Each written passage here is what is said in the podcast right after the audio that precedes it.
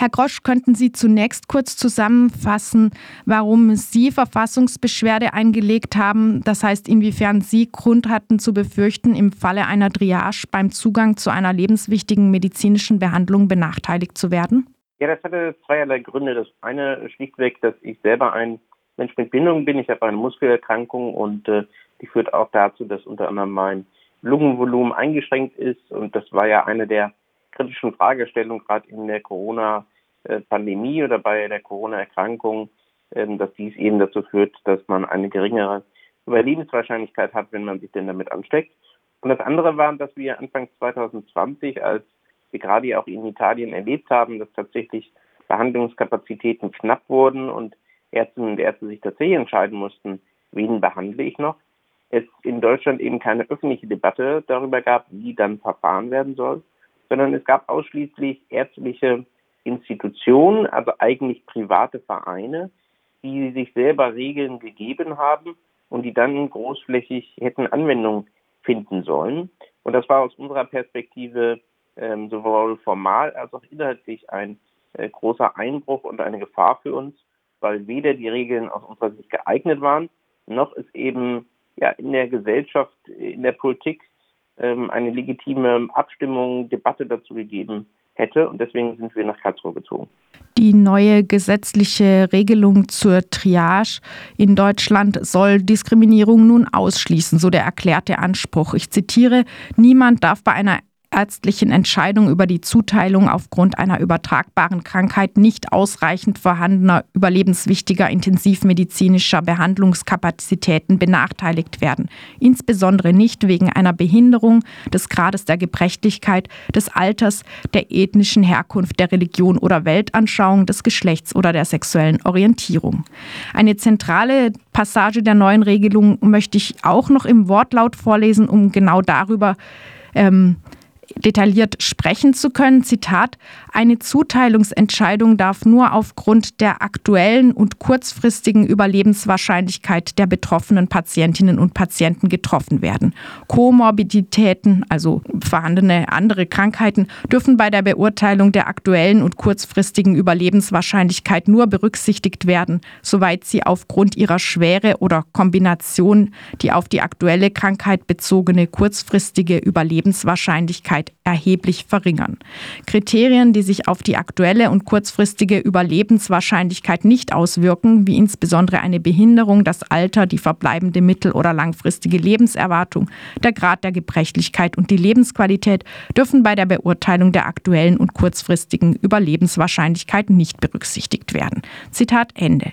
Die Beurteilung soll von zwei Ärztinnen vorgenommen werden, wenn diese sich nicht einig sind oder wenn die Patientinnen eine Behinderung oder Vorerkrankung haben, soll eine dritte Person zur Entscheidung hinzugezogen werden. Der Gesetzentwurf ist also der Versuch, die Verfassungsgerichtsentscheidung dieser gerecht zu werden. Ability Watch kritisiert das Gesetz jedoch scharf. Warum sind Sie mit diesem Verbesserungsvorschlag nicht einverstanden? Auch das hat wiederum zweierlei Gründe. Das eine ist erst einmal das Ziel, was damit verfolgt werden soll. Das Ziel ist ja, möglichst viele Menschenleben zu retten. Und äh, das hört sich natürlich auch im ersten Moment erstmal völlig richtig an. Wenn man das sich allerdings genauer betrachtet, dann äh, muss man sich überlegen, wie denn dieses Ziel erreicht werden soll. Und in ähm, einer flächendeckenden Pandemiesituation, die gegebenenfalls auch länger anhalten kann, ähm, ist es eben problematisch, wenn man ausschließlich auf die Masse, also die Anzahl schaut, die gerettet werden soll, und nicht auf die Frage, wer denn überhaupt gerettet werden soll. In dem Falle wird ja jetzt auf diese kurzfristige und aktuelle Überlebenswahrscheinlichkeit abgestellt, die aus unserer Sicht eben nicht dazu geeignet ist, unabhängig von der Ansehung der Person und seinen Merkmalen zu entscheiden, sondern die ja explizit sich anschaut, wie ist denn tatsächlich der Gesundheitszustand und die Überlebenswahrscheinlichkeit dieser Person. Und selbstverständlich, auch wenn man da vorher zwar schreibt, die Behinderung darf dort nicht mit hineinspielen, sagt man ja trotzdem, dass die Komorbiditäten, Sie haben es ähm, erklärt, also äh, andere äh, Folgen zum Beispiel einer Erkrankung oder Behinderung durchaus äh, mit hineingezogen werden dürfen. Und das führt bei der ganz großen Anzahl von Menschen mit Behinderung eben dazu, dass sie sehr wohl eine geringere Überlebenswahrscheinlichkeit attestiert bekämen und deshalb dann eben in einer solchen Situation, die gegebenenfalls dauerhaft anhält oder einen großen Kreis betrifft, nicht mehr behandelt werden würden. Und die Frage, die wir uns aus gesellschaftlicher Sicht stellen sollten, ist, wer soll denn eigentlich nach einer solchen tragischen Situation, die, von der wir alle hoffen, dass sie nie eintritt, ähm, denn überhaupt noch hinterher unsere Gesellschaft abbilden? Denn ich wünsche mir, dass hinterher nach einer solchen Situation ein möglichst weiterhin ähm, diverses und ähm, vielfältiges Land und Gesellschaft übrig bleibt. Und deswegen müssen wir aus meiner Sicht auch Kriterien auswählen, die dazu geeignet sind, ähm, unabhängig der Person äh, zu entscheiden, wem denn jetzt geholfen wird. Und deswegen ist diese Überlebenswahrscheinlichkeit ein eher äh, utilitaristischer Ansatz, der da sagt, ähm, die, äh, das, das große Ganze ist wichtiger als der Einzelne. Und das lehnen wir ab. Bevor wir über andere Möglichkeiten, andere Entscheidungsgrundlagen sprechen, nochmal, äh, möchte ich noch mal kurz bei diesem Begriff der Überlebenswahrscheinlichkeit bleiben. Eben, Sie haben schon gesagt, das ist ein utilitaristischer Ansatz der ähm, eher die Masse der Überlebenden in den Blick nimmt, was ja vielleicht sinnvoll wäre, wenn man über den Ausbau von Krankenhauskapazitäten spricht, also wenn es nicht um ein Nullsummenspiel am Ende geht. Bei Durchgehen der Stellungnahme von Ability Watch hatte ich geradezu den Eindruck, dieses Abheben auf den Begriff der Überlebenswahrscheinlichkeit würde eine Art Dammbruch darstellen, der ja noch größere Folgen nach sich ziehen könnte. Liege ich da richtig? Und wenn ja, können Sie das vielleicht noch ein bisschen ausführen? Ja, das ist auch tatsächlich unser Eindruck. Ähm, das hängt insbesondere damit zusammen, dass es aus unserer Sicht ein Novum ähm, wäre in Deutschland. Wir haben bisher ähm, gerade auch aus der Verfassung direkt abgeleitet die sogenannte Lebenswertindifferenz. Sprich, wir dürfen in Deutschland nicht Leben gegen Leben abwägen. Äh, es gibt ja auch schon andere Urteile des Bundesverfassungsgerichts, ähm, relativ bekannt vielleicht die Frage, ob man ein entführtes Flugzeug abschießen darf, ähm, wenn es denn gefährdet, viele Menschen zu töten. Ähm, auch dort hat das Verfassungsgericht gesagt, nein, ähm, auch wenige Leben sind nicht mehr wert als ein zum Beispiel komplett gefülltes Stadion. Ähm, und jetzt stellt sich die Frage, warum das plötzlich in einer Pandemie anders sein sollte, sondern ähm, ein einzelnes Leben kann nicht mehr oder weniger wert sein als ein anderes oder eben sogar mehrere andere. Und dieser Grundsatz wird mit ähm, dem jetzigen Gesetz, ähm, was gestern leider beschlossen wurde, ähm, ja, aus unserer Sicht eingeschränkt, beziehungsweise eben eine Abkehr von diesem Grundsatz äh, durchgesetzt.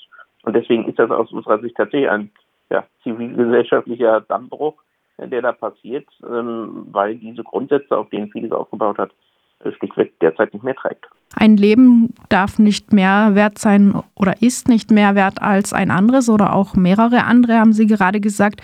Ability Watch bringt andere mögliche Entscheidungskriterien im Spiel, die in solchen Fällen angewandt werden könnten, die die Entscheidung vielleicht eher solchen unmenschlichen Abwägungen entzieht. Welche äh, Entscheidungsmethoden äh, wären denn besser? Also es gibt da ähm, verschiedene Alternativen glaube, ich persönlich will mich da gar nicht auf eine festlegen. Auch diese haben alle jeweils ihre Vor- und Nachteile.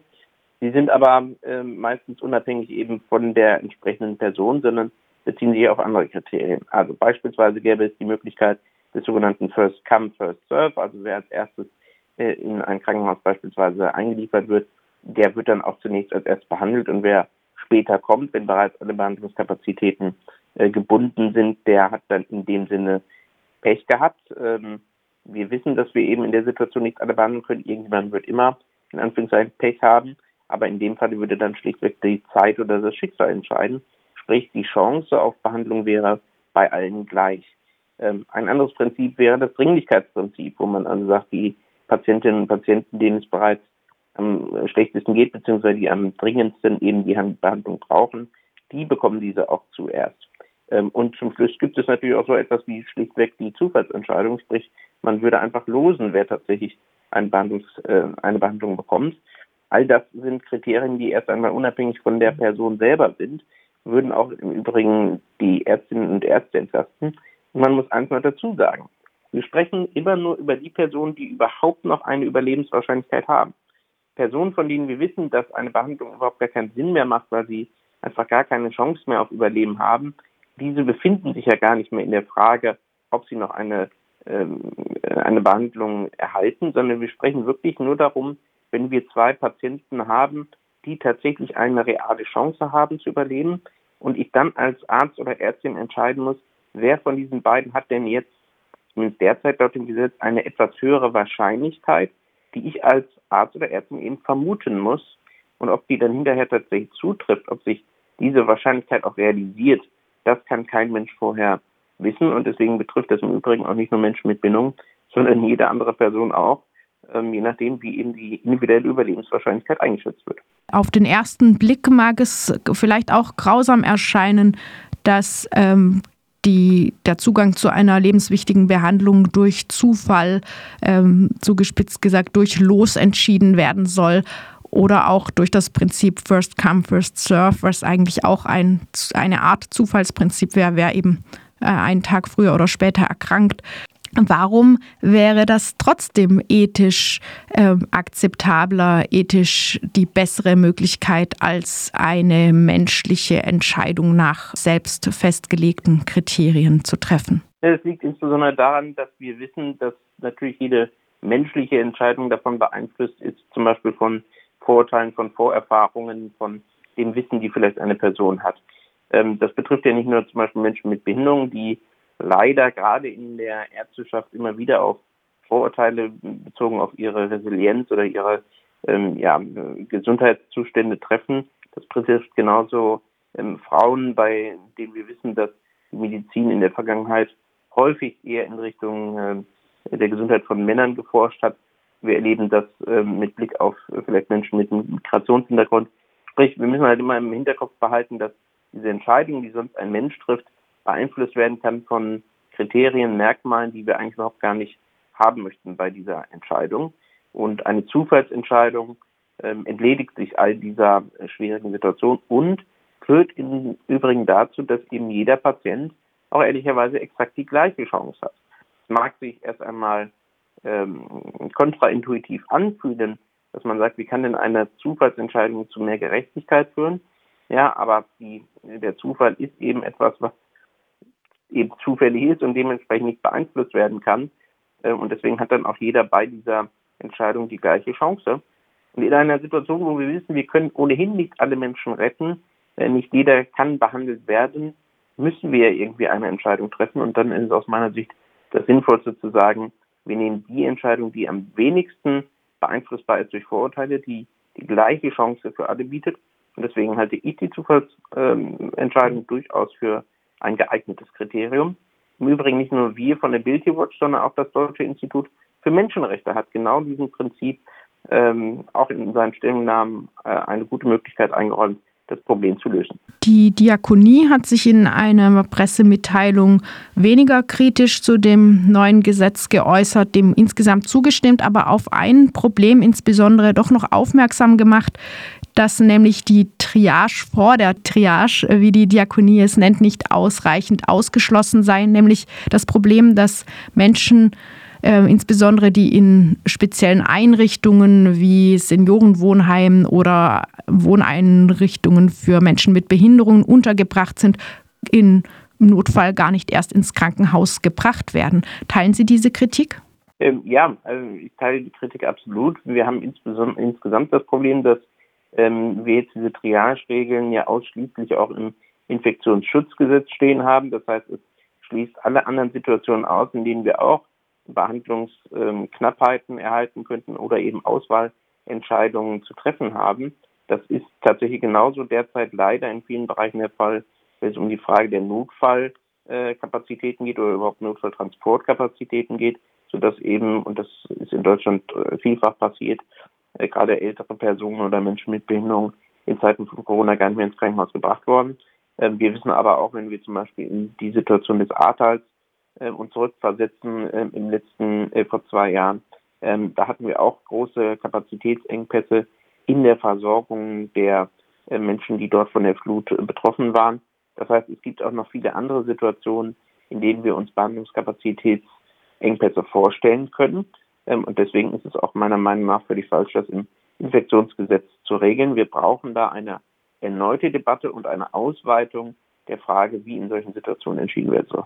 Abschließend, das Gesetz wurde jetzt ja in der von Ihnen kritisierten Form doch gestern vom Bundestag beschlossen. Was lässt sich jetzt noch tun? Wie geht es weiter, damit vielleicht doch noch Verbesserungen durchkommen? Also einerseits hat das Bundesverfassungsgericht damals noch weitere, würde mal sagen, Aufgaben dem Gesetzgeber mitgegeben, nämlich dass er grundsätzlich dafür sorgt, dass ähm, es zu weniger Diskriminierung und Vorurteilen im Gesundheitswesen kommt. Das, ähm, man hat dort dann auch schon mitgegeben, dass man sich zum Beispiel die äh, Ausbildungskurricula anschauen muss von ähm, behandelnden Personen im Gesundheitssystem. Das muss jetzt der Gesetzgeber unserer Meinung nach schnellstmöglich dann auch nachholen. Das hat er jetzt noch nicht getan. Und ganz konkret werden wir von der Bildy Watch äh, uns sehr genau dieses Gesetz jetzt nochmal ansehen und äh, erwägen durchaus nochmal erneut äh, nach Karlsruhe zu gehen und das Bundesverfassungsgericht zu bitten, sich dieser Frage anzunehmen, weil wir glauben, dass die Umsetzung in der Situation, der konkreten Form, wie es jetzt passiert ist, ähm, eben nicht den Ansprüchen der Verfassung gerecht wird und auch nicht den ähm, Überlegungen und Ideen, die das Verfassungsgericht formuliert hat, ähm, vollends aufgenommen hat. Und deswegen werden wir da dann wahrscheinlich nochmal nach Karlsruhe gehen.